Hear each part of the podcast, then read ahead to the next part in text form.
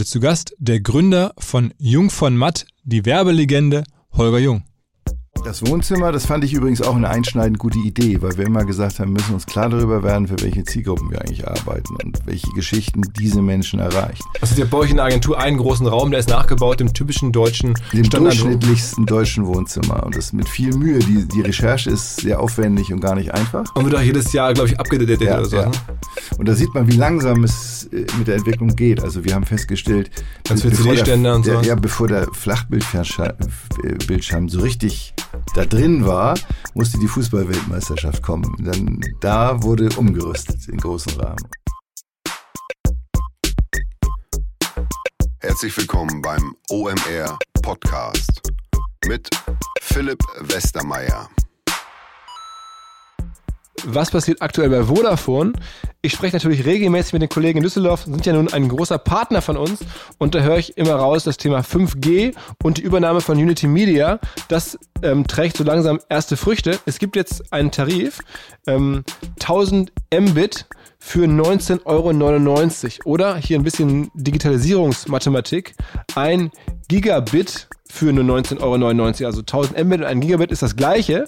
Ähm, auf jeden Fall mal ein sehr, sehr schneller Tarif für Businesskunden, der die Messlatte für alle Anbieter in dem Segment relativ weit nach oben setzt.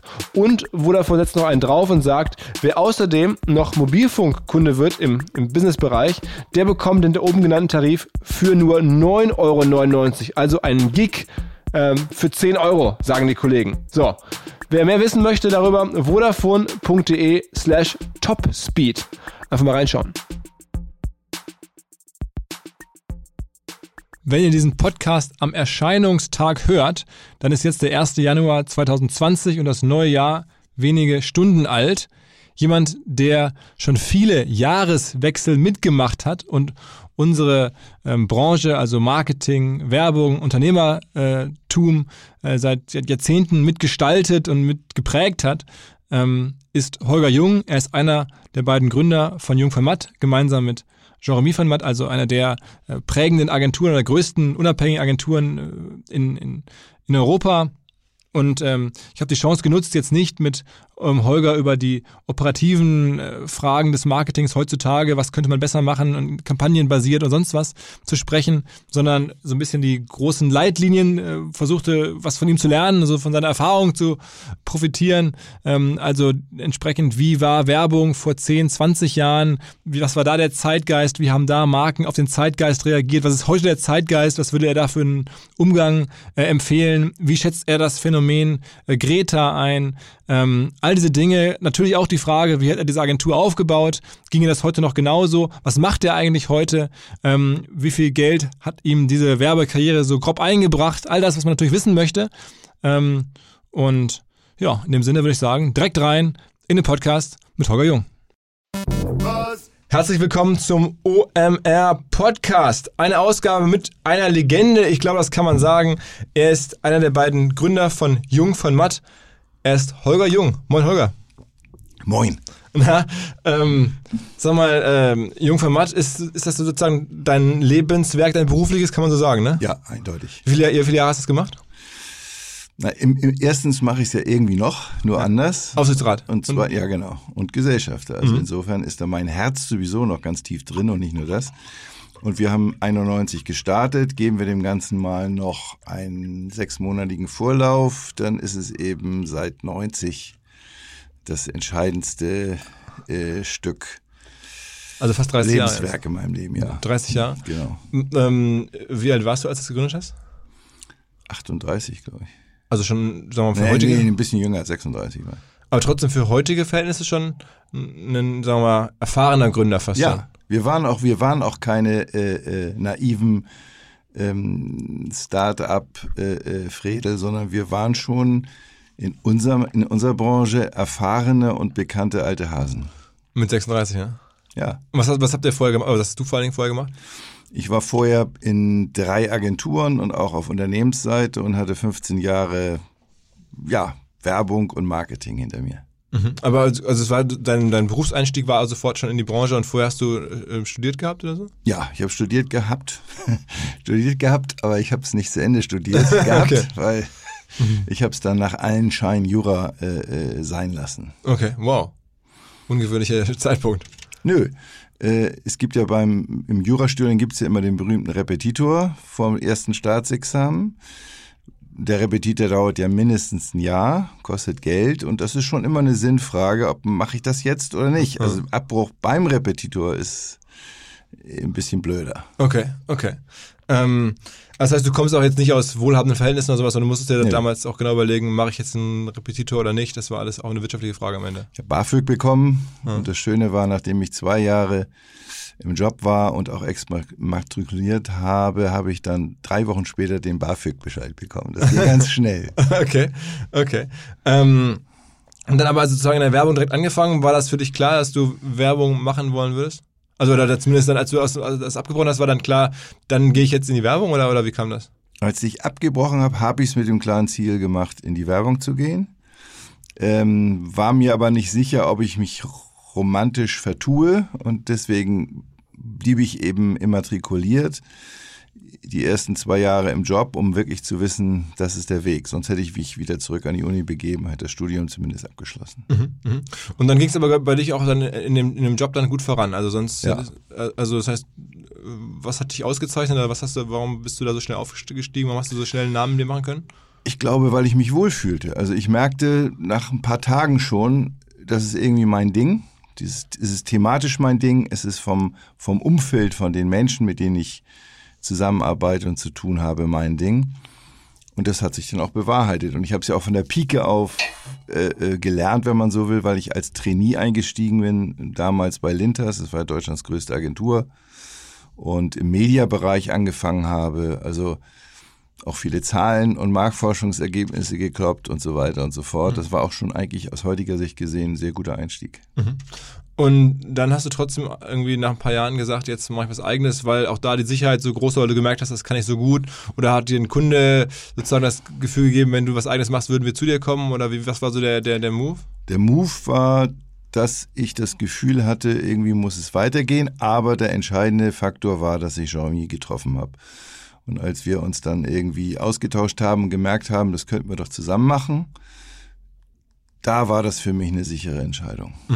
Und dann, ähm, wie kriegt man dann so eine Agentur initial an den Start? Also ich meine, das, die Idee haben ja viele, auch den Wunsch haben viele. Ich, also im Agenturgeschäft ist es ja auch, ähm, sagen wir mal, irgendwie klar, man braucht halt ein oder zwei Kunden, dann, dann kann es losgehen. Ähm, aber waren das bei euch sofort größere Kunden oder welche Kunden haben euch sozusagen den Start geebnet? Also wir haben einen Kunden mitgenommen von unserer vorherigen Agentur und das kostet auch Geld. Also den, den Ertrag auf diesen Kunden, der war festgeschrieben auf die, auf die, auf die Gründer der Agentur, die wir verlassen haben. Also insofern, aber es war ein Kunde eben, ganz wichtig, und das war Sixt. Und Sixt ist ein wunderbarer Door-Opener und blieb das ja bis heute eigentlich, muss man sagen. Und äh, dann folgten verschiedene kleinere Kunden und nach drei, vier Monaten kamen schon die ersten größeren Chancen und dann hat sich das eigentlich relativ schnell Schlag auf Schlag positiv nach vorne bewegt. Wie läuft sowas genau? Also weil du gerade meintest, der Ertrag war festgeschrieben, das heißt, ihr musstet dann Naja, der Kunden- Kunde war ja, war ja bei der Agentur vorher als fester Kunde unter Vertrag. Und wir haben uns dann beim Verlassen der Agentur geeinigt, dass wir diesen Kunden mitnehmen und dass wir eben als Gegen, im Gegenzug dafür einen festgeschriebenen äh, Ertragsbetrag jeden Monat äh, überweisen. aber nicht unendlich, sondern für über eine gewisse Jahre. Solange, also das war damals angelegt auf die Vertragslaufzeit dieses Kunden. Und das hat sich erst, das, der lief auf unbestimmte Zeit mit einer bestimmten Kündigungsfrist. Und äh, das Schicksal wollte es tatsächlich so, dass wir nach einem halben Jahr bereits diesen Kunden Sixt verloren haben. Ah, okay. Und glücklicherweise haben wir ein halbes Jahr weiter den Kunden äh, zurückerobert. Und, und ähm, gab es noch, sagen wir mal, Milestones beim Aufbau der Agentur? Milestones gab es immer wieder, weil die Agentur wirklich äh, äh, rasant gewachsen ist. Ein Milestone war, dass wir die Porsche gewinnen konnten. Äh, just in dem Moment, als wir Sixt verloren haben. Das war ein glücklicher Zufall, weil dadurch war der Verlust nicht so, äh, nicht so äh, dramatisch und der Gewinn spannend. Und ähm, es, es war ganz klar, dass wir mit einem Autovermieter eben attraktiv auch waren für, für Autokunden, weil wir uns ja mit der, mit der Sixt-Werbung Dinge erlaubt haben für unterschiedliche äh, Automarken, die sie sich selber nicht zutrauten, aber eigentlich ganz gut fanden. Mhm. Und damit war das ein schöner Door-Opener für, diesen, für diese Branche. Mhm. Ähm, und dann also Porsche, dann kam Six wieder und dann irgendwann kam, glaube ich, der Großkunde Mercedes auch nochmal für, für viele Jahre, ne? Ja, also nach, nach Porsche kam dann erstmal Audi. Okay. Das war auch eine extrem spannende Zeit, weil zu der, äh, in der Periode war Audi noch so äh, als Marke völlig unsexy, völlig unsexy. Das war immer so das letzte Auto, das sich der Biologielehrer nach seiner Pension gekauft hat. Guckst du dir an, was sozusagen jetzt die neuen Autokonzerne so machen. Also gerade Tesla ist ja in aller Munde so, auch so ein, so ein Werbertraum, hat man das Gefühl, so wie die Kollegen das da abziehen. Äh, denkst du auch, okay, genial, so muss man es heutzutage machen oder, oder bist du da eher irritiert oder wie guckst du auf so einen Tesla?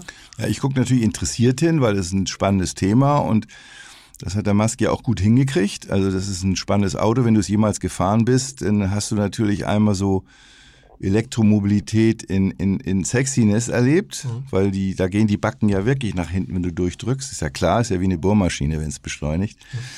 Mhm. Äh, dennoch viele positive Effekte, die wir hier in Deutschland hochhalten können. Die Gesamtqualität der Verarbeitung vom Spaltmaß bis sonst wo, äh, die sind nicht mal eben hoppla hopp von hinten aufzurollen. Und deswegen glaube ich, wenn man jetzt sich auf, auf, auf Elektro, auf das Thema Elektro konzentriert und fokussiert, werden wir da ganz schnell groß Pace machen, da bin ich sicher.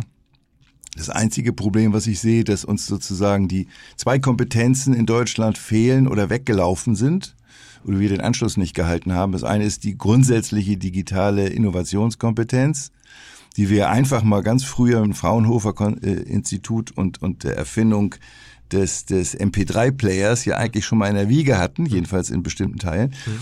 Und das zweite ist die Fabrikation von, von, von Batterien. Also da waren wir mit Warta ja auch mal ganz vorn. Jetzt gibt's auch wieder bestimmte äh, äh, Nischen, in denen wir dann auch wieder Weltmarktführer sind, in diesem Mini-Bereich, also in Mini-Mikro-Batterien und ähnlichem. Aber das ist natürlich für das Thema essentiell, dass wir da in der Batterieproduktion vorne liegen. Da bin ich gespannt, wie sich das jetzt ergibt. Und kommunikationsseitig, also was Elon Musk so kommunikationsseitig macht, ähm, ist also jetzt auch mit diesem neuen äh, größeren Fahrzeug, sag ich mal, diesem, das jetzt durch, durch äh, Social Media geht und äh, also diese ganzen Auftritte, die in dem Fahrzeug so gibt, Tesla, auch wie er das inszeniert, irgendwelche, sagen wir ja, schon, schon sehr, sehr irritierende PR zum Teil, aber die am Ende doch immer funktioniert. Also schicken ein Auto zum Mars und äh, das in so eine Rakete draufbinden und all sowas. Naja, eins ist ja klar, die Gnade der späten Geburt äh, bestimmt die Wahl der Waffen. Und wenn ich in der Social Media Hochzeit aufwachse, dass ich da nicht anfange, äh, Doppelseiten in den äh, verbliebenen Magazinen zu schalten, ist auch klar. Er hat aber noch einen anderen Vorteil. Er ist ja ganz frisch aufgeschlagen mit was völlig Neuem. Und wenn ich eine echte technische Innovation habe, dann äh, läuft Kommunikation ganz, ganz anders, als ob ich mich in einem hart umkämpften MeToo-Markt bewege. Also davon hat er natürlich profitiert. Und dass er als, als, als der neue Digi-Star des Automobilgeschäfts unkonventionelle Wege geht und eher auf Events baut, promotionale Ansätze und Social Media ist ganz logisch. Mhm. Dass der keinen Flyer mehr macht im Zweifel und mit den Flagship Stores sich mitten in die Großstädte reinsetzt, um, um gegen die anderen Premium-Marken anzustinken ist eine logische Konsequenz. Aber es ist schon auch innovativ. Ne? Also man Klar. überlegt, dass die Deutschen, äh, viele Autohersteller ihre, ihre Wagen äh, im Vorort oder im, im, im, Gewerbegebiet außerhalb der Stadt verkauft haben und er jetzt sozusagen direkt neben Prada äh, hier in Hamburg seinen Store hat. Das ist ja schon irgendwo eine super Idee. Oder, oder genau. du sagst das, äh, aber es ist für dich gar nicht so überraschend, das ist eigentlich nur logisch. Also für mich ist es nicht überraschend, dass die das so gemacht haben. Bin ich nicht. Aber eins ist natürlich klar, jetzt werden alle anderen nachziehen. Und äh, wir wissen ja auch alle, jeder hat nur einen ganz bestimmten limitierten Zeitvorsprung, wo er sich austoben kann. Und dann gibt's die nächsten Player auf dem Markt. Und dann wird spannend, wie man sich dann behauptet. Mhm. Und das werden wir jetzt erleben. Okay, okay. Also, aber ähm, du bist jetzt kein Shareholder bei Tesla? Nein. okay. Okay. Erzähl mein, mein Job ist, also der, der Job in der Werbung oder in der Marketingkommunikation ist aufregend genug. Da muss man sich bei Finanz finanziellen Engagements nicht noch High Risk einhandeln. okay. Ähm, wie viele Leute wart ihr eigentlich in absoluten Spitzenzeit? So sind die heute, ist heute die größte Mitarbeiterzahl? Also ich glaube, wir sind heute die größte Mitarbeiterzahl. Mit allen Beteiligungen. Ich, ich kann es dir gar nicht genau sagen, aber wir sind eindeutig über, ordentlich über 1000. Über 1000 Leute, okay. Ja, ja. Und in Hamburg, wir hatten gerade Weihnachtsfeier, Standortfeier in Hamburg, das waren glaube ich 500 20 Leute oder 500 Leute, die dann wirklich kamen. Mhm. Und umsatzmäßig ist es auch bis heute gestiegen? Mhm. Gab immer mal so, ich weiß, einen Stopp hatten wir mal oder sogar einen Umsatzrückgang um drei Prozent. Ich meine, das war sogar 2001 oder 2002, also in der New Economy Blase, weil wir da uns von einem großen Kunden getrennt haben, nämlich Vella. Und das war damals ein, ein Umsatzbringer von über sieben Millionen Euro. Und wir waren es ja immer gewohnt, wenn wir irgendwo wenn irgendwo ein, ein, ein Riss sich auftat und, und ein Kunde verschwand, dass mindestens zwei neue auftauchten. Aber in der Zeit, in dieser harten Phase, die ökonomisch auch hart war, war das nicht so ganz einfach, mhm. so ein sieben, sieben Such mich mal Millionen Kunden äh, zu ersetzen. Mhm. Das, das merkte man schon. Und also Umsatzgrößenordnung aktuell ist 80, 90 Millionen? Ich glaube mehr, aber ich kann es dir nicht sagen. Ich bin nicht der CEO. Okay, also, also auch als Gesellschafter spricht es der Bände, dass du sagst, ich bin zwar Shareholder, aber das interessiert mich gar nicht so im Detail jetzt. Mich interessiert nur über, der Ertrag interessiert mich viel mehr, aber über den reden wir jetzt nicht. ja, okay. Vom Umsatz kann keiner satt werden, aber vom Ertrag schon. okay. Aber der Umsatz ist stetig, anständig gewachsen, solide gewachsen, ab und zu mal ein bisschen stehen geblieben und wieder gewachsen. Also da gibt's jetzt keine großen dramatischen Entwicklungen.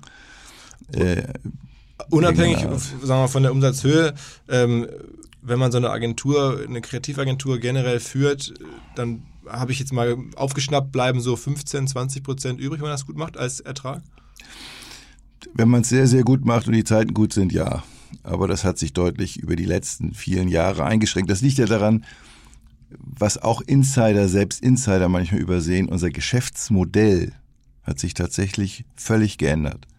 Das war ein Geschäftsmodell, was meines Erachtens, wenn man mal in die ersten Agenturen von 1876 reingeht, äh, über 120 Jahre unverändert lief, nämlich man hat äh, Ideen und Kampagnen entwickelt und bezahlt wurde man mit der Agenturprovision, das heißt die berühmten 15 Prozent die, äh, die von den Medien eingeräumt wurden und die dann der Agentur zugesprochen wurden, wenn man dann über sie gebucht hat. Und von diesen 15 Prozent plus den Produktionskosten für eine Kampagne hat eine Agentur gut gelebt. Und äh, vor allen Dingen dann in der Zeit, als Fernsehen äh, äh entscheidendes Medium wurde und man hat zwei, drei, vier Spots im Jahr gemacht. Mehr konnte man gar nicht, weil mehr Fernsehzeit war gar nicht zur Verfügung. Lange Jahre, in den 80ern zumindest, oder bis Ende der 80er.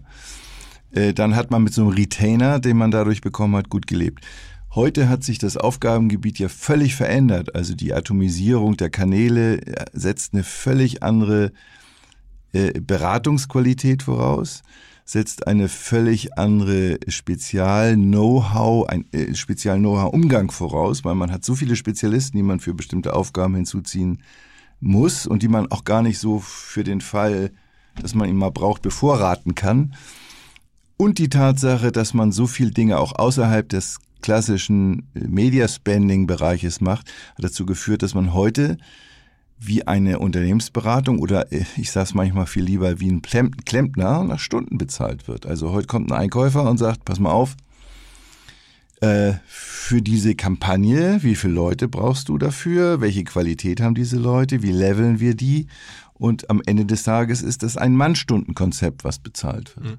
Aber was du gerade beschrieben hast, war ja auch so ein bisschen das, was heute noch Mediaagenturen machen. Ne? Das habt ihr, ihr aber in der Form Haben nie wir gemacht. Nicht gemacht nein. Also habt ihr ähm, denn angefangen mit Stunden? Habt ihr angefangen mit Nee, wir hatten schon auch Retainer, die auf Basis des, des der, der Media Spendings äh, errechnet wurden.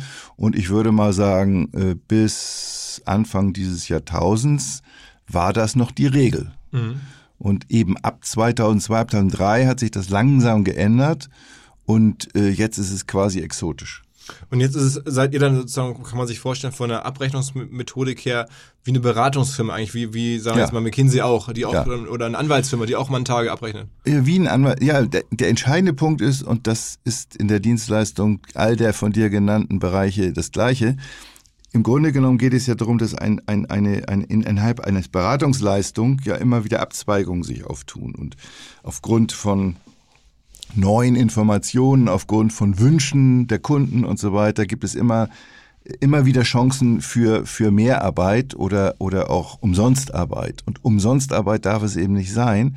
Also man muss sich in seiner gesamten Abrechnungssystematik darauf einstellen, dass alle alle projektartigen Phänomene erfasst werden, transparent auf den Tisch gelegt werden und auch sauber abgerechnet werden. Mhm. Sonst gehst du als Agentur heute pleite.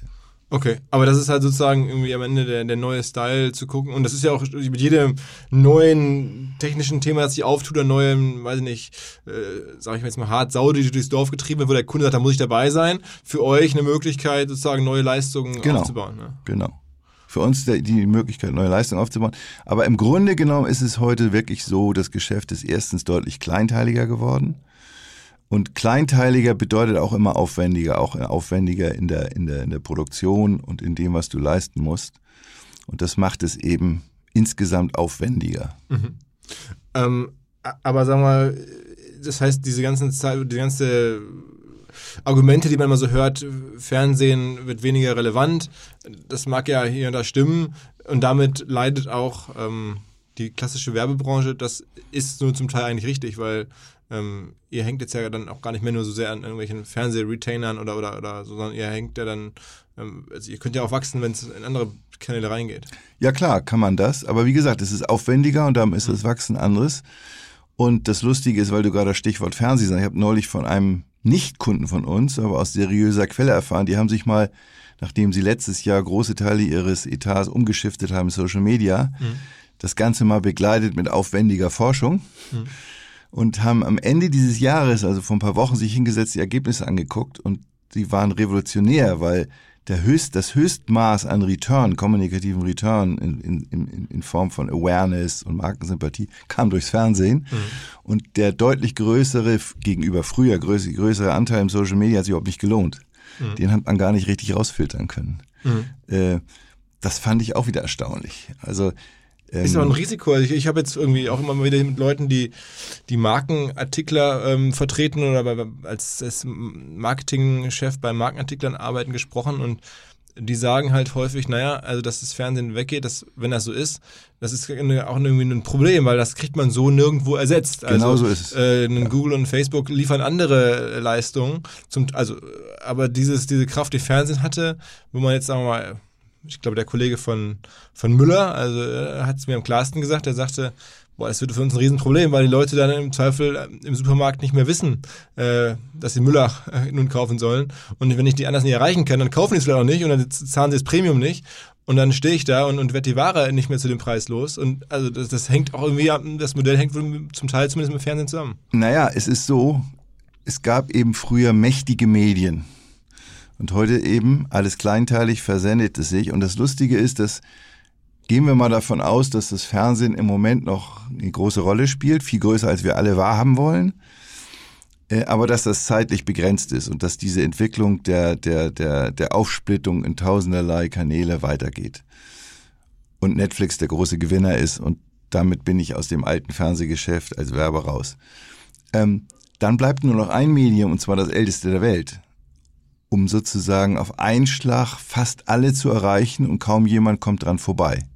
Außenwerbung oder? Genau, Plakat. Mhm. Also Plakat war ja das erste Medium überhaupt. Mhm. Das erste Werbeplakat war ja in, in, in Troja nämlich so in die, in die, in die Bodenfliesen reingemeißelte Schwänze mit Eiern, die den Weg zu einem Bordell gezeigt haben. okay. Muss man mal ganz klar erkennen. Das war das erste Stück Außenwerbung, was geschichtlich manifestiert ist. Und das ist äh, im Zweifel dann der große Winner. Und wenn du dich umguckst, äh, welche technische äh, Entwicklung dort vorherrscht, wie die Citylight-Poster zu Bewegtbildern werden, wie du riesige Blow-ups zu Bewegtbildern machst und so weiter und Ströer so fort. und Co. Freunde, die haben jetzt schon gute Zahlen, ne? die ja. werden noch besser wahrscheinlich. Ja, also für mich ist das ein Medium, was sozusagen zwangsläufig Winner der ganzen Situation sein wird. Hm. Und siehst du denn auch so eine Renaissance, dann sagen wir, ich habe jetzt vor kurzem in so einer Keynote äh, dafür untersucht, dass es, oder ist mir aufgefallen, dass ganz viele klassische Medien auf einmal doch wieder zurückkommen, auch so Direktmailings und sowas, ne? Also, oder sogar vielleicht sogar Zeitschriften am Ende.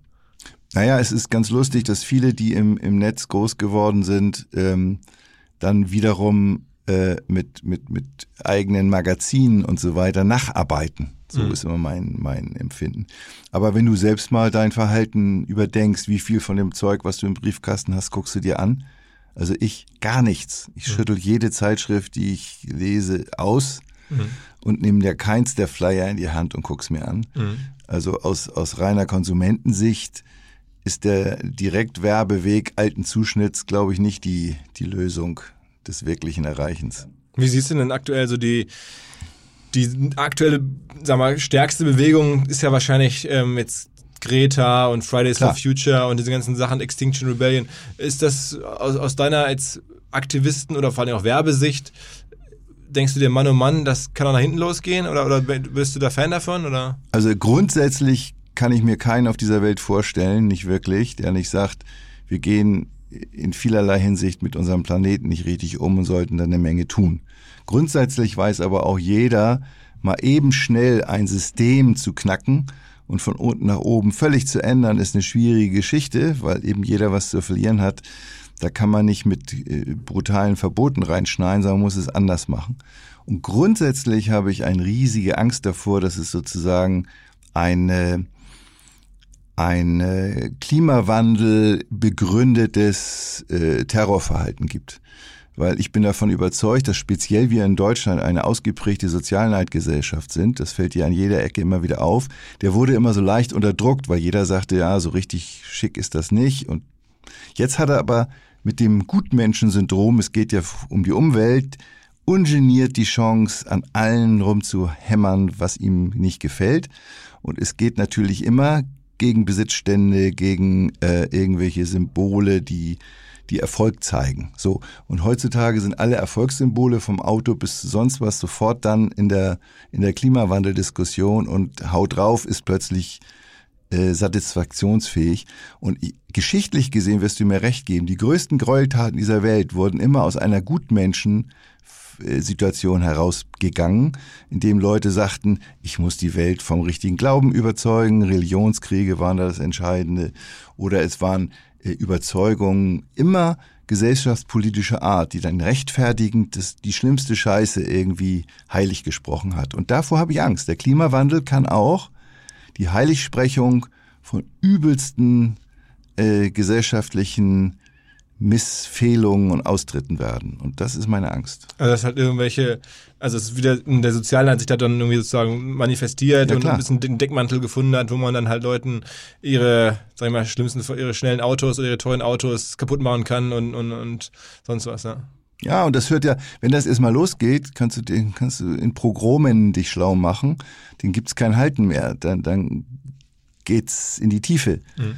Und dann setzen auch so Massenhysterien an. Es ist wirklich, es ist, kann ganz schnell ganz übel enden. Und äh, ich glaube, die, der dünne Humus, den wir gesellschaftlich haben, der das kulturell vernünftige Miteinander garantiert, der ist eben nicht tief, der ist dünn. Und wenn der Wind von der falschen Seite bläst, ist, der, ist, dieser, ist dieser ganze dünne Deckel weg und die nackte Gewalt schlicht aus. Ähm, besorgt dich das mehr als, als andere politische Entwicklungen, die wir gerade ja. haben? Ja? Ja. Okay. Ja, ich glaube, dass viele Dinge von immer unterschiedlichen Entwicklungen kommen und es gibt ja immer die Diskussion, wird die Geschichte, prägt die Geschichte Männer oder Menschen, die als äh, Führungspersönlichkeiten auffällig werden? Oder sind es Führungspersönlichkeiten, die die Geschichte ändern? Und ich glaube eben, es ist meistens beides. Es gibt, es gibt eine sich langsam entwickelnde gesellschaftliche Entwicklung, die dann plötzlich in einem ganz bestimmten Zeitfenster sehr kräftig wirkt. Und dann gibt es irgendwo eine Figur, die sich dessen annimmt. Und das kann im Positiven sein, kann im Negativen sein. Das gebiert dann auch eben Despoten, von denen wir ja inzwischen wieder einige haben. Mhm. Und äh, es gebiert dann auch so andere äh, Leute wie Greta Thunberg zum Beispiel. wie siehst du die? Mein, ich weiß immer gar nicht, ob sie mir nicht leid tun soll. Und zwar nicht, weil sie eine doofe, verstrahlte Tante wäre oder sowas überhaupt nicht, sondern weil sie eben im ganz, in einem ganz frühen Zeitpunkt sich für etwas entschieden hat, was jetzt sie mitreißt. Ich glaube, sie hat gar keine Chance mehr, und sie ist irgendwie 16, 17, 18. Wenn die jetzt sagen will, jetzt bin ich 18, bin 19, jetzt habe ich andere Erfahrungen gemacht, möchte ich irgendwas anderes machen, das kann die gar nicht mehr. Das ist schon hart. Hm. In welchem Grad sie jetzt zwangsfremd bestimmt ihr Leben erstmal die nächste Zeit machen muss.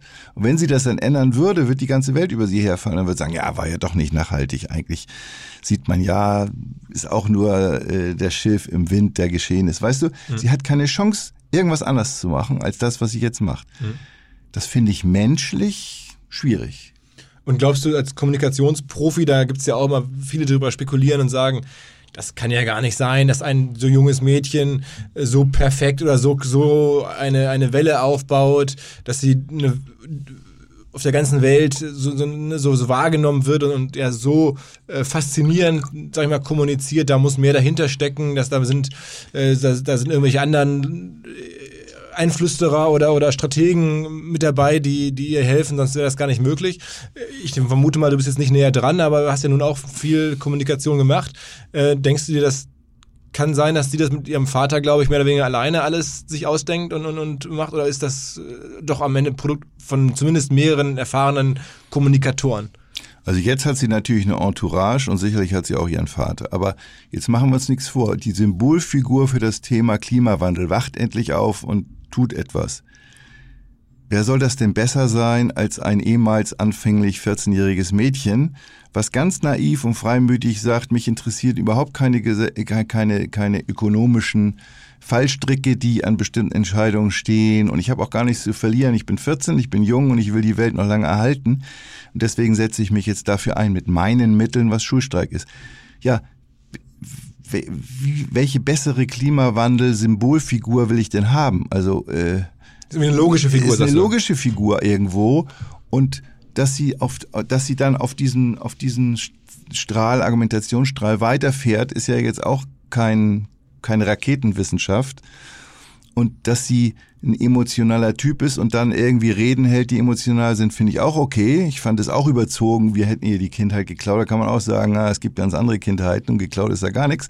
Aber das ist ja völlig Wurst. Als Symbolfigur, dafür ist sie perfekt. Und dieses Rumkritteln nachher, wie konsequent sie dann die Dinge macht und wie weit das Symbolpolitik ist, mit dem Schiff darüber zu fahren, mit dem Segelschiff. Das ist jetzt, Symbolpolitik ist Symbolpolitik, das wissen wir alle. Und das muss man auch jetzt nicht plötzlich besonders scharf unter die Lupe nehmen, nur weil es ein 16-jähriges Mädchen ist. Heute unser Partner Cyberport. Die meisten von euch werden wahrscheinlich wissen, einer der größten Händler für Elektronik, Computer und Technik. Und weil die Kollegen so groß sind, haben sie gesagt, Mensch, weiß mal gar nicht so sehr auf uns hin, sondern weiß auf die coolen Produkte hin, die es bei uns gibt. Und eines dieser modernen State-of-the-Art-Produkte ist ein Laptop und zwar der Dell XPS 15, das kleinste Notebook der Welt mit OLED im Display. Außerdem einem Intel Core i7-Prozessor der neunten Generation, also mit so das neueste und auch optisch coolste, was man im Laptop-Bereich aktuell kaufen kann, ähm, gibt es bei Cyberport. Das ist der Dell XPS 15. Ähm, das Ganze wird wie immer bei Cyberport verkauft mit dem rundum sorglos Service-Erlebnis, eine Reihe von Garantien, zertifizierten Reparaturen und Wartungen im Nachhinein. Ähm, ich glaube, die Kollegen sagen von sich, ähm, wir äh, kaufen auch nur bei uns selber ein, weil wir uns als, als Anbieter und als Shop äh, so convenient und so praktisch praktisch finden. Das lasse ich jetzt mal dahingestellt. Äh, ich glaube, das ist ein Versuch wert. Und wer jetzt zeitgemäß und technisch aufgerüstet ins neue Jahr starten möchte, denkt an Cyberport und den Dell XPS 15. Hat sich aus deiner Sicht oder Werbung oder verändert sich Werbung gerade nochmal, jetzt abseits von den digitalen Themen, dass Marken noch mehr jetzt auch Position beziehen müssen, dass jetzt sozusagen die, in dieser ganzen neuen Welt, wo, wo jetzt, sagen wir mal, noch mehr auch soziales Engagement schon fast gefordert wird oder, oder sozusagen uns permanent irgendwie umgibt, ähm, dass das früher so eine Lifestyle-Marke war, die, die irgendwie gezeigt hat, hey, wir sind stark, wir sind kräftig, wir genießen das Leben, dass das jetzt eine andere Kommunikation erfordert wird. Und man sieht dann in den USA auf einmal, Walmart sagt, wir haben keine Waffen mehr, verkaufen keine Waffen mehr, weil wir das nicht richtig finden, was damit passiert zum Teil. Wir greifen quasi schon der Regierung vor oder der, der Politik vor und dass da, ja, Nike macht das ja auch, also verschiedenste äh, Brands, die man so kennt, die alle versuchen jetzt irgendwie Stellung zu beziehen. Ist das so eine neue Ära? Naja, man muss jetzt mal, wenn man dreimal warum fragt, dann kommt man wieder zu dem Punkt, ist Werbung etwas, was Trends macht oder muss Werbung rechtzeitig Trends integrieren und nutzen, um relevant zu sein? Es geht ja immer darum, bin ich mit meinen Botschaften für die Leute noch relevant? Und äh, das Thema Nachhaltigkeit ist ja nicht nur Trend, sondern ist ein großes Thema. Und natürlich muss Kommunikation gucken, wie man dieses Thema möglichst nutzbringend äh, für eine Marke einsetzt. Und wichtig ist dabei, dass dann nicht nur äh, so Greenwashing betrieben wird, sondern das, was da wirklich gemacht wird, auch wirklich gemacht wird. Das, äh, äh Aber ist ja für kaum eine Firma wirklich überzeugend darlegbar. Also wenn ich an die Lufthansa denke, auch die ganzen Automobilkonzerne, von denen wir am Anfang sprachen, wie sollen die jetzt sagen, äh, wir sind jetzt nachhaltig? Ich meine, das ist ja widerspricht sich ja fast qua Geschäftsmodell. Tun sie ja auch so nicht. Es ist ja auch die Frage, was ist denn nachhaltig? Es ist ja immer eine relative Geschichte. Was kann ich in einem bestimmten Rahmen machen? Und so wie es eben gesellschaftlich typisch ist, dass immer so, so von hinten nach ganz vorne geschossen wird, also Flugscham, ich finde es einfach nur lächerlich. Äh, äh, ich kann jetzt nicht morgen hingehen, alle Flugzeuge vom Himmel holen, alte Autos von der Straße holen und äh, außerdem gibt's nur noch Ökostrom. Und, aber alle wollen nach mindestens eine gute Wohnung haben, wollen einfach von A nach B kommen und sie wollen auch ihre ganzen vielen Devices ständig aufladen. So geht es ja nicht. Und deswegen ist es immer mit Augenmaß zu machen und richtigen Rahmen. Wenn ein Händler sagt, ich finde es ja schon irre, dass Walmart überhaupt Waffen verkauft und sagt, ich tue es nicht mehr in Amerika in der Situation, finde ich, ist das ein starkes politisches Signal. Mhm.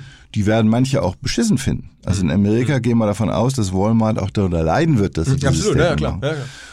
Und das Thema Plastik wissen wir auch alle, dass das heutzutage ein Problem ist. Und wenn wir nicht irgendwie technisch in die Lage kommen, mit dem Plastikresten und Abfällen anders umzugehen und vielleicht irgendwas umzudrehen oder was Nutzwingendes daraus zu machen, haben wir ein Problem. Also zu sagen, wir lösen uns vom Werkstoff Plastik und verpacken anders, ist auch eine logische Geschichte. Mhm. Und auch das kann ich sicherlich nicht in jeder Form über Nacht machen, weil bestimmte Haltbarkeiten zum Teil nicht gegeben sind, weil das noch nicht gelöst ist und so weiter. Kann man natürlich sagen, nur noch frische Ware, scheiß auf Haltbarkeit. Aber so eine Revolution dann wieder ist eben schwierig. Also ich glaube, der nachhaltige Weg für alles, was man will, ist Evolution. Und das, was erstmal nur zerstört und selten neu aufbaut, ist Revolution. Und ich habe Angst vor Revolution und ich bin großer äh, Befürworter der Evolution. Und das setzt voraus, dass man in vernünftigen, organischen, überschaubaren Schritten geht. Ohne einzupennen natürlich. Aber du würdest jetzt trotzdem einem Automobilkunden sagen, da musst du dich positionieren, da musst du ähm, auch sag mal, nachhaltige Dinge zeigen oder ist ja generell auch äh, fast schon ein bisschen erstaunlich, wenn man sich guckt, irgendwie die Anzahl der Flüge ist in diesem Jahr hochgegangen, also wir reden jetzt 2019, die Anzahl der Kreuzfahrten ist hochgegangen, also irgendwie hat man das Gefühl, trotz dieser ganzen Diskussion, äh, die zumindest viele hier meiner Blase führen, ähm, scheint die Masse erstmal ihren persönlichen Konsum äh, zu steigern. Ähm, ist das nicht eine, das eine typische Werbefalle, dass man von sich auf andere schließt und dann übersieht, dass ganz viele andere äh, das aber gar nicht so sehen oder dass denen das vollkommen egal ist, dass die es auch gar nicht so wahrnehmen vielleicht bislang? Ja, natürlich. Das ist ja eine, für viele eine abstrakte Diskussion. Guck mal, das wächst ja nicht, weil du und ich mehr fliegen, sondern weil immer mehr Leute in Urlauben in großem Maße in die Türkei und nach Ägypten und sonst wo fliegen. Und natürlich kann man sagen, das Problem ist nicht, dass wir Flugzeuge haben. Das Problem ist, es muss eigentlich kein Flug 9,50 Euro plus äh, Flugplatzgebühren kosten. Ist ja krank, ist ja auch ökonomisch krank. Mhm. Und da richtig anzusetzen und zu sagen, wir gehen jetzt in die, in die, in die Breite, da wo das Geschäft breit ist, das sagt ja keiner. Man guckt ja nur auf die Spitze und sagt, wieso muss denn die Entourage von Greta erste Klasse nach New York fliegen? Darüber regen sich alle auf. Aber dass das Ryanair busartig für 9,90 Euro die Leute von A nach B schafft, regt sich keiner darüber auf, weil er sagt, ja, das trifft ja die kleinen Leute und warum sollen denn die verdammt noch nicht mal in den Urlaub fahren dürfen? Also da begebst du dich auf ein politisch äh, unangenehmes Eis und das will dann keiner. Und das ist die, für mich die Bigotterie dahinter. Hm. Man guckt nicht die Massenmärkte an und die Massenmärkte posieren auch die Massen und, sondern man guckt auf die, auf die äh, Tribunale, die man machen möchte, die man da mit den Leuten füllt, die man da drauf gerne drauf hätte. Ähm, sag mal noch mal ein paar Worte zur Agentur. Jetzt seid ihr ja. schon schon schon kompletter Sonderfall, weil fast alle Agenturen oder alle Geschäfte aus eurer Generation so wurden verkauft. Ne? Ja. Ihr seid nach wie vor gemeinsam mit euren Mitarbeitern und Kollegen Shareholder. Warum eigentlich? Warum habt ihr es nicht verkauft? Auch das ist, warum, warum sollte ich es verkaufen? Welchen Effekt hätte ich? Äh, wenn die Agentur verkauft wird, ist ihr, ihr Niedergang im jetzigen Verständnis vorprogrammiert. Sie hat, hat dann einen anderen Namen und der Name wird sich dann nochmal verringern und ist sie irgendein, irgendeine Dependance von irgendwas. Wenn das nicht notwendig ist, muss man es ja auch nicht machen. Und Notwendigkeit hieße, Ich würde denken, der Zenit dieser Agentur ist überschritten. Wäre eine Notwendigkeit. Zweites ist, ich brauche Geld. Wäre die zweite Notwendigkeit. Beides kann ich in dem Fall für uns alle, inklusive meiner ganzen Partner, verneinen. Es ist alles gut, wir haben genug Geld und dieser Zenit ist sicherlich noch nicht überschritten. Also ist doch wunderbar, wenn wir nicht verkaufen. So, wir haben gerade einen kleinen Studioumzug machen müssen, weil vor unserem neuen Podcast-Studio ähm, eine Baustelle gerade den Lärm hochfuhr. Ähm, deswegen, falls euch wundert über den neuen Sound, jetzt sitzen wir wieder im alten Podcast-Studio und ich wollte Holger gerade fragen, ähm, zurückkehren zum Agenturthema, wie man eigentlich so eine Agentur jetzt über die Generationen hinweg äh, bewahrt, wenn man sie alleine führen möchte. Das hast du ja gerade gesagt, dass du sie ähm, jetzt erfolgreich 30 Jahre lang alleine geführt habt und das auch erstmal auf absehbare Zeit so bleiben soll. Ähm, wie schafft man es dann da, die jungen Leute reinzukriegen? Ihr müsst ja euch irgendwie einen Nachfolger aufbauen. Ähm, jetzt habt ihr Peter Figge als CEO, der ist aber jetzt auch nicht mehr Mitte 30, das darf man glaube ich sagen, ohne ihm zu nahe zu treten. Ähm, also irgendwie ist das Thema doch bei euch jetzt auch da, oder nicht? Das Thema ist immer irgendwo da, aber das Entscheidende dabei ist überhaupt, wie die Agentur strukturiert ist. Und für uns war immer wichtig, dass wir Talent, dass wir ein Talentemagnet im Markt sind deswegen haben wir uns auch immer Mühe gegeben, dass unsere Produkte möglichst attraktiv sind. Das wirkt ja nicht nur für Kunden, sondern auch für zukünftige Mitarbeiter. Und das Zweite war, wir haben immer Leute, die an einer entscheidenden Stelle waren, sich zu fragen, äh, was ist mein nächster Karriereschritt, die Möglichkeit gegeben, eigene Regelkreise zu haben. Deswegen sind wir so eine Art Verbund von Agenturen mit einer Holdingstruktur darüber, wenn man so will. Äh, und das hat genau diesen Grund, dass bei uns Leute ihre eigenen Agenturen im Rahmen unserer Jungformatkultur machen können. Mhm, mh. Und das äh, schafft natürlich die Chance, tolle Leute zu bekommen, die dann aber auch schon Führungseigenschaften mitbringen.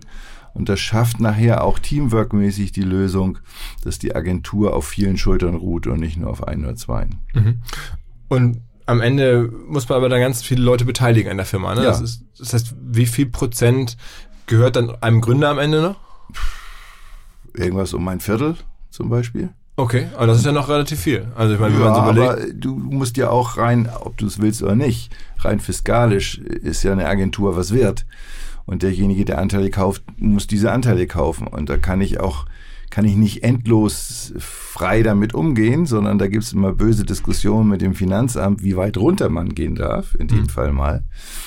Und deswegen macht das schon Sinn, dass du natürlich eher eine, eine, eine breite Schicht von, von Shareholdern hast, als, als wenige mit großen Anteilen. Wie viele Menschen sind denn jetzt Größenordnung bei euch beteiligt? Also sind das eher 100 dann oder? Nee, aber eher 15, 20. Okay, 15, aber das sind alles Mitarbeiter, das ist keine externen. Nein. Und wenn jemand nicht. ausscheidet, dann verkauft er auch wieder. Das ist die, das ist ja, die wenn man ausscheidet, muss man verkaufen. Das ist das, das alte Agenturmodell, ähm, dass man sozusagen sich einkauft für die Zeit, an einem Wertzuwachs ja. partizipieren kann genau. in, in, während der Arbeit, ja. also während der Zugehörigkeitszeit und dann genau. muss man auch wieder verkaufen. Genau. Und dann kauft ihr dann auch wieder zurück? Also ich meine, ja, die Agentur kauft in der Regel zurück und parkt das und dann äh, für den nächsten, der kaufen will. Mhm. Okay, und aber meistens ist der Demand höher als die geparkte Menge. Ist es so? Ja. Und gibt es auch Situationen, wo halt jemand dann gekauft hat und dann merkt, naja, so stark war die Wertentwicklung gar nicht? Weil ich meine, das, das, das Ja, wir sind ja kein, also klar, bei uns ist die Wertentwicklung in, in, in, der, in der Tendenz eher solide. Mhm. Solide heißt, wenn man jedes Jahr zwei bis sieben Prozent, je nachdem, dazu gewinnt, ist gut aber nicht Verdopplung, Vervierfachung. Wollte ich gerade sagen, aber äh, gefühlt wäre in, sagen wir, vielleicht schon vor fünf, sechs Jahren hätte man noch mehr bekommen. Na gut, da kam das günstige Geld dazu. Jetzt kriegt man wahrscheinlich, wenn man jetzt verkaufen wollte, also das gesamte Unternehmen, bekäme wahrscheinlich doch noch mehr Geld, weil, weil jetzt irgendwie ne, so viele Leute so viel Geld haben. Ähm, das kann sein, ich habe mich da nie drum gekümmert. Okay. Aber macht ihr denn irgendwie auch eine Ausschüttung jedes Jahr? Wir machen jedes Jahr eine Ausschüttung. Und aber nicht voll? Nein, aber es gibt, es gibt zumindest eine Regel, wie viel Mindest ausgeschüttet wird. Mhm.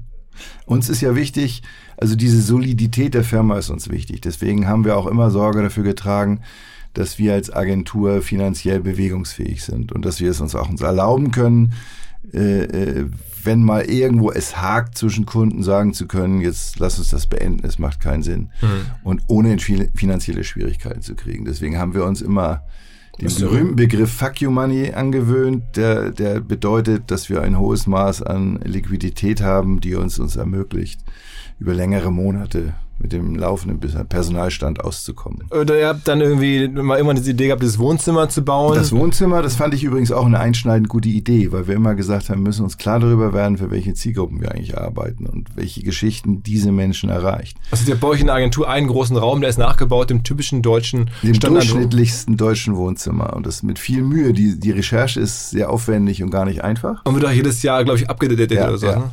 Und da sieht man, wie langsam es äh, mit der Entwicklung geht. Also wir haben festgestellt, ganz viele CD-Ständer und so. Ja, bevor der Flachbildschirm so richtig da drin war, musste die Fußballweltmeisterschaft kommen. Dann da wurde umgerüstet in großen Rahmen. Und so siehst du das. Du siehst einfach, wie Dinge dann auch wirklich ankommen und in welcher Geschwindigkeit sie da ankommen, wo es, worum es geht. In der Masse. Und nicht, ja, und nicht, wann sie irgendwo auf irgendwelchen Shows schon mal äh, gezeigt kurz wurde. gezeigt wurden. Ja, ja. Das ist schon. Noch andere Sachen, die, die euch sozusagen, also ihr habt das, ich finde, ihr seid so ein äh, ja, auch habt ihr ja geschafft, so, so, so, so einen Legendenstatus aufzubauen mit der Agentur, so einen Mythos aufzubauen, weil ihr halt auch so viele ungewöhnliche äh, Sachen macht oder, oder Ideen gehabt habt, die jetzt gar nicht zwangsläufig sofort Umsatz ausgelöst haben, aber halt ein Schiff, dieses Wohnzimmer war bei euch reingebaut. Na, ähm, entscheidend ist, wir haben gesagt, wir machen jeden Montag äh, eine Montagsrunde. Das ist auch nicht was Neues, aber einfach um einmal gemeinschaftlich in jedem Regelkreis, also früher nur die, als die Agentur noch klein war, nur wir, äh, äh, festzulegen, was ist, was kommt auf uns zu, was ist passiert. Und da gibt's immer äh, fachliches, menschliches, kreatives und wird gezeigt. Unter letzterem ist klar, was man so gemacht hat. Menschlich Geburtstage, äh, neue Leute, Kündigungen und so weiter. Und fachliches kann so oder so sein. Und äh, das letzte ist immer die Infusion, das heißt eine Mischung aus Infusion und Information. Apropos Startups, du machst auch ab und zu mal ein Startup-Investment, ne? Ja, ab und zu mache ich das. Was muss man tun, damit du investierst? Oder wann machst du das? Man muss zum richtigen Zeitpunkt mit einer richtig guten Idee kommen und ich muss zum richtigen Zeitpunkt irgendwie Free Money haben. Also im Moment, selbst die beste Idee wäre äh, vertane Zeit. Weil du gerade kein Geld frei hast. Genau. Wo, hast du, wo hast du dein Geld angelegt? Hier und da. Breit. okay, aber im Moment ist nichts frei. Nee. Aber was, was so das Erfolgreichste, was du bislang gemacht hast als Investor? Das erfolgreichste, ich war beteiligt an Lemonade und Charity. Mhm. Und denen geht es nach wie vor gut. Ja, da haben wir gerade auch breit gemacht. den Gründer im Podcast gehabt, ne? Und ähm, bin auch immer noch mit dem, mit dem Gründer, mit Paul, gerne im Gespräch. Und auch wenn ich raus bin. Mhm. Und ich finde das eine spannende Angelegenheit. Aber auch Jakob, der andere Gründer, der auch bei uns im Podcast war, ist ja auch ehemaliger Kollege Ehem, sozusagen. Ne? Ehemaliger Stratege von, ja. von uns, ja, ja, ja. Okay, also das, das war eins. Noch ein anderes?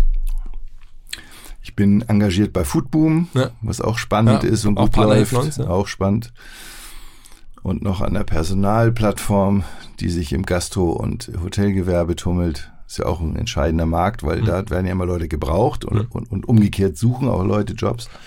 Aber das heißt, das sind alles Leute, die dich irgendwie also dann angeschrieben haben oder so? Ich bin nicht kein, keiner, der jetzt, ich sag mal, irgendwo auf Messen rumläuft, um zu gucken, gibt's was Spannendes oder mhm. Interessantes, sondern das ergibt sich. Mhm. Wenn sich's nicht ergibt, ist es irgendwie doof. Mhm. Es fliegt einen an und von jedem, was einem anfliegt, ist vielleicht jedes vierte irgendwie mal spannend.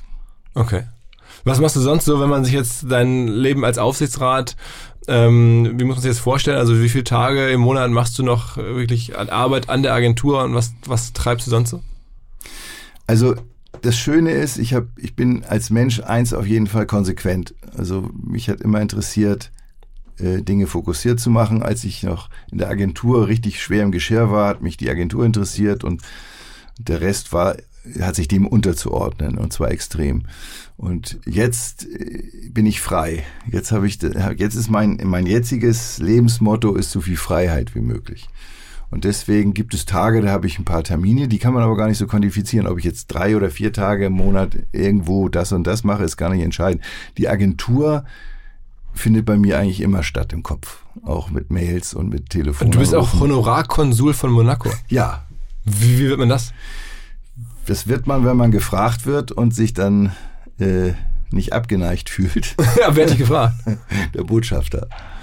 Von Monaco? Ja. In, in, in Berlin, in Deutschland? Ja. Hat er ein Honorarkonsul, was ist das genau? Also ein Honorarkonsul, äh, das kommt von Honoris Causa und keinesfalls von Honorar. Äh, ist jemand, der sich freiwillig und aus guten, guten Stücken darum bemüht, für das Land seiner Wahl äh, oder seiner, seiner, seiner Profession möglichst positive wirtschaftliche Kontakte, äh, Austausch, äh, äh, äh, Projekte jeglicher Art zu initiieren und zu fördern, um das mal so pauschal Und, zu sagen. der, ihr habt euch kennengelernt irgendwie bei einem Abendessen, hat er dich gefragt, oder? Nee, das es war irgendwie durch die haben die die die Monegassen haben gesagt, es wäre ja mal spannend, einen Honorarkonsul zu haben, der nicht aus der typischen Klientel kommt. Die typische Klientel sind Notare und Rechtsanwälte.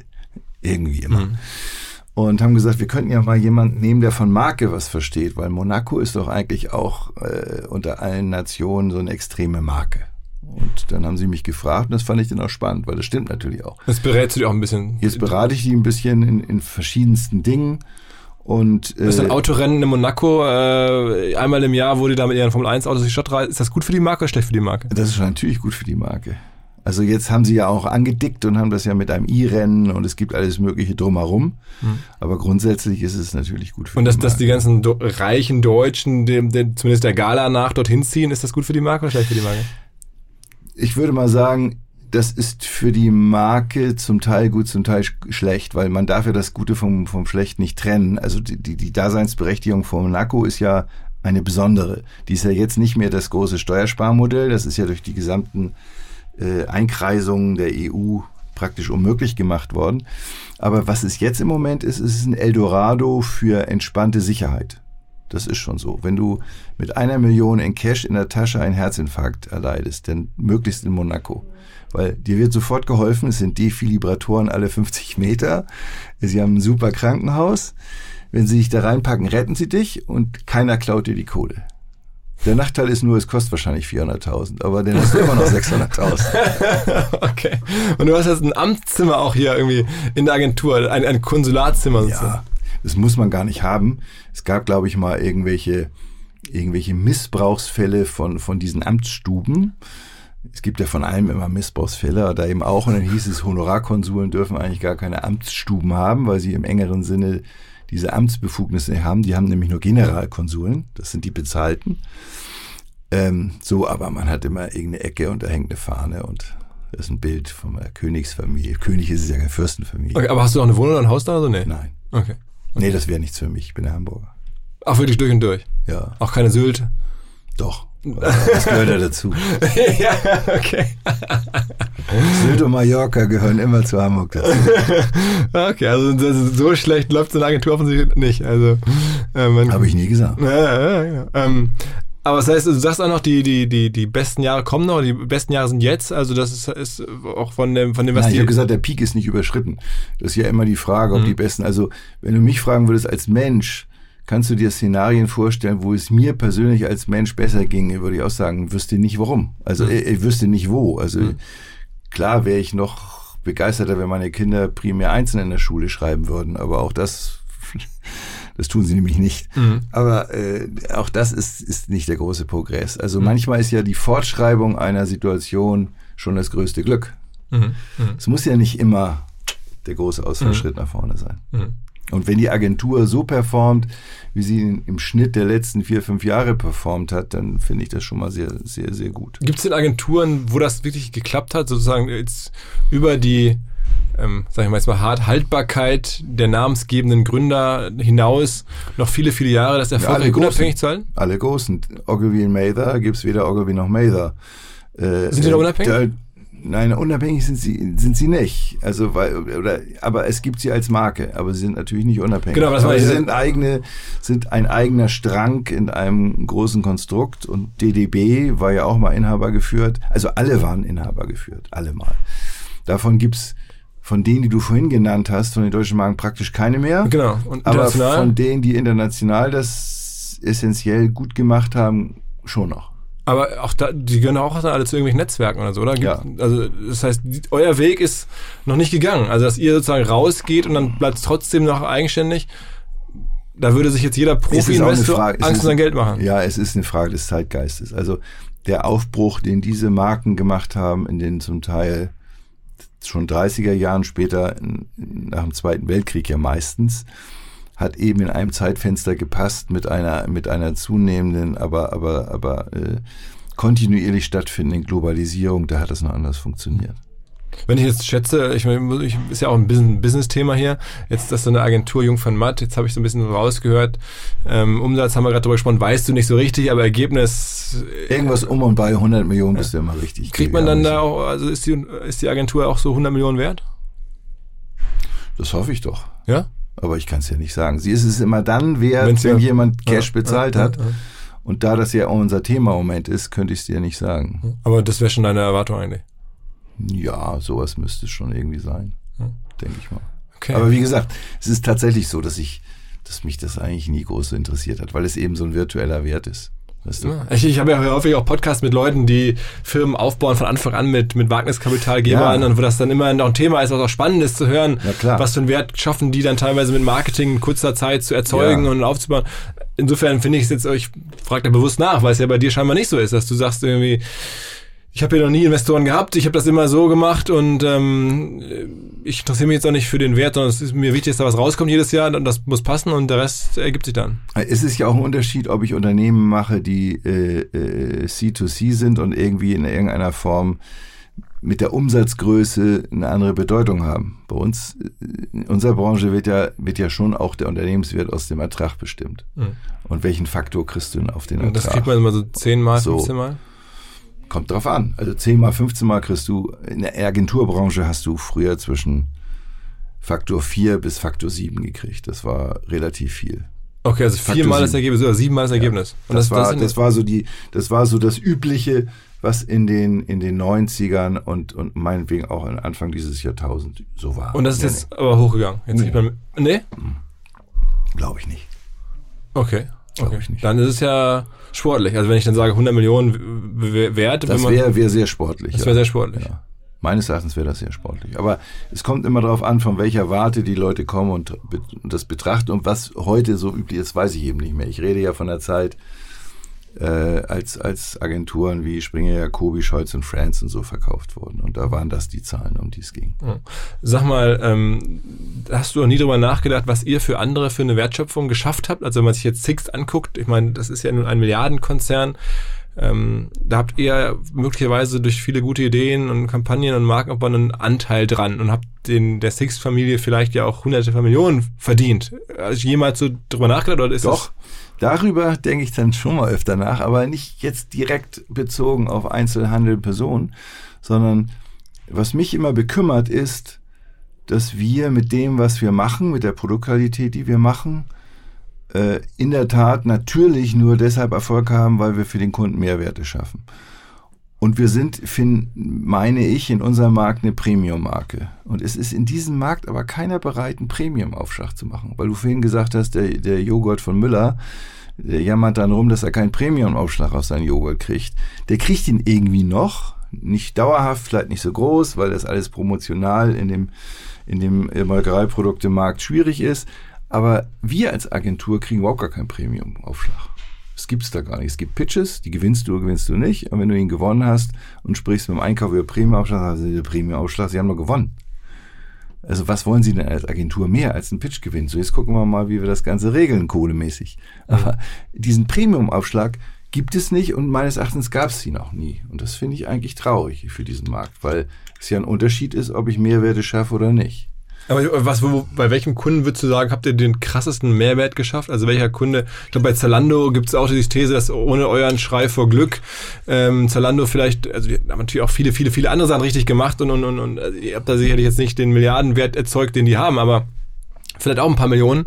Ähm, oder sag mal so aus deiner Warte, welche Kunden sind so, also, wo du sagst, wow, ohne uns oder da haben wir schon richtig viel beigetragen? Ich sag mal so, wir sind eine Agentur, die sehr, sehr viele Claims vom Bestand geschaffen haben. Und ein Claim ist ja nur ein Bestandteil, weil es sozusagen die, die, die, der Kernpunkt einer Kampagne, die irgendwo im Mittelpunkt steht. Und wenn ich mir angucke, Six ist natürlich ein Beispiel, für die haben wir viel geschaffen, für Audi haben wir viel geschaffen, weil wir in einer ganz bestimmten Marke natürlich zusammen mit dem Design und mit diesen ganzen anderen wichtigen Faktoren die Marke auf ein ganz anderes Niveau gehievt mhm. haben. Ähm, äh, bis hin zu heute Edeka äh, haben wir es mitgeschaffen, mitgeschaffen, dass die Marke lebendiger äh, mit einem höheren Premium-Appeal dasteht und so weiter. Jetzt kann man sagen, vor uns gab es eine andere Agentur, hat wir, wir Leben, äh, Lebensmittel erfunden. Stimmt auch, haben wir ja weitergeführt. Die haben eben auch einen Anteil damit, weil dieser Claim ist ein wichtiger Punkt. Aber Edeka, also zumindest mein Gefühl wäre, aufgrund des Geschäftsmodells, sie sind halt in ihren Läden, das ist nochmal ein, da hat jetzt Werbung vielleicht nicht so, da gibt's ja so viele Touchpoints ohnehin mit der Marke und da ist der Claim auch wichtig, aber ich, ich verstehe viel mehr, dass man bei einem Audi oder bei einem Six, das ist ja wirklich greifbar, ähm, wie ihr da so aktiv und Bild dir deine Meinung, war auch ein wichtiger Punkt. Mhm. Geiz ist geil, hat für damals Mediamarkt, äh, sag ich schon Mediamarkt, wie peinlich, Saturn, mhm. Äh, auch eine Menge ausgelöst. Mhm. Diskussionen ausgelöst, mhm. aber auch ein Run natürlich. Mhm. Irgendwas, wo du sagst, ähm, rückblickend, das macht mich am meisten zufrieden. wenn ich jetzt zurückblicke auf das Gesamtkunstwerk im Format, da hast du ein tolles Lebenswerk. Ähm, noch irgendwelche Sachen, die dabei hervorstehen, dass das war mir eigentlich, oder das macht mich am meisten zufrieden, das so gemacht zu haben oder die Sache haben, machen zu können? Also was mich immer extrem freut, wir haben natürlich extrem viele junge Leute, was wichtig ist, weil die spannenden jungen Leute sollen zu uns kommen. Die gehen aber nach einer Zeit auch wieder, was ich auch richtig finde, weil du kannst nicht dein ganzes Leben irgendwo. Die Zeit ist vorbei, wo du, wie mein Vater, als Werkstudent irgendwo anfängst und als Pensionist rausgehst. Aber es kommen viele wieder. Also es gibt viele, die bei uns jung anfangen und nach fünf oder sechs Jahren wiederkommen.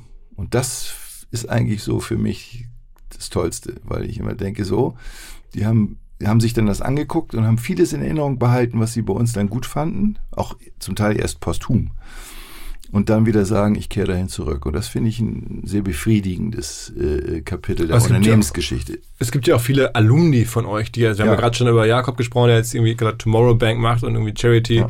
Lemonade gemacht hat, aber sag mal ein paar andere Alumni, äh, die irgendwo anders jetzt in Amt und Würden sind? Na, es gibt ja viele Agenturen, die rausgegangen sind und die es dann gibt. Also von, von äh, Philipp Koinche, äh, manche haben auch andere Namen eingenommen. Also wir hatten immer wieder, wir haben immer wieder gekalbt, mhm. sozusagen. Mhm. Unfreiwillig, aber mhm. gekalbt. Aber der Wahl kalbt wahrscheinlich auch nicht immer freiwillig. Die Wahlkuh. Alles klar. Holger, ähm, lange Reise durch, durch viele Themen. Äh, ich fand's gut, äh, also auch ein bisschen abseits von Werbung oder sozusagen von Werbung im, im modernen Gewand. Und heutzutage ist ja Werbung in allem drin, auch in der Gesellschaft und in gesellschaftlichen Prozessen ist viel Werbung drin oder viel Kommunikation zumindest drin. Viel Marketing auf jeden Fall. Ja, viel das Marketing. in jedem Fall. Ist, hat sich geändert, ne? Ja, Marketing ist allum, all, allumfassend und unumgänglich geworden. Jeder Arzt äh, macht sich Gedanken um sein Marketing. Aber das war früher nicht so, ne? Nee, war früher nicht so, weil man entweder sich dessen gar nicht bewusst war oder wo es auch praktisch verpönt war. Also früher gab es ja so Standesdünkel. Und man hat heute erkannt, das kannst du auch gar nicht mehr anders so sehen, dass in einem äh, heftigen Kommunikationszeitalter Marketing und damit Marketingkommunikation entscheidend ist. Weil wie willst du denn sonst irgendeinem Menschen davon überzeugen, dass du was kannst? Geht ja gar nicht anders. Hättest du, wenn du heute nochmal, weiß ich nicht, 25 wärst, was würdest du da machen? Wahrscheinlich genau das gleiche wieder. Das ist ja mal schwierig. Wenn ich heute 25 wäre, wäre ich ein anderer Mensch. Und was für ein Mensch kann ich dir nicht Aber sagen. Aber dann auf jeden Fall, hättest du dann einen wohlgepflegten Instagram-Account. Ich bin mir sicher, dass ich darum nicht nicht drumherum gekommen wäre, so wie heute. Jetzt habe ich ja gar keinen. Alles klar. Okay, danke dir, Holger. Danke dir. Jo, ciao, ciao.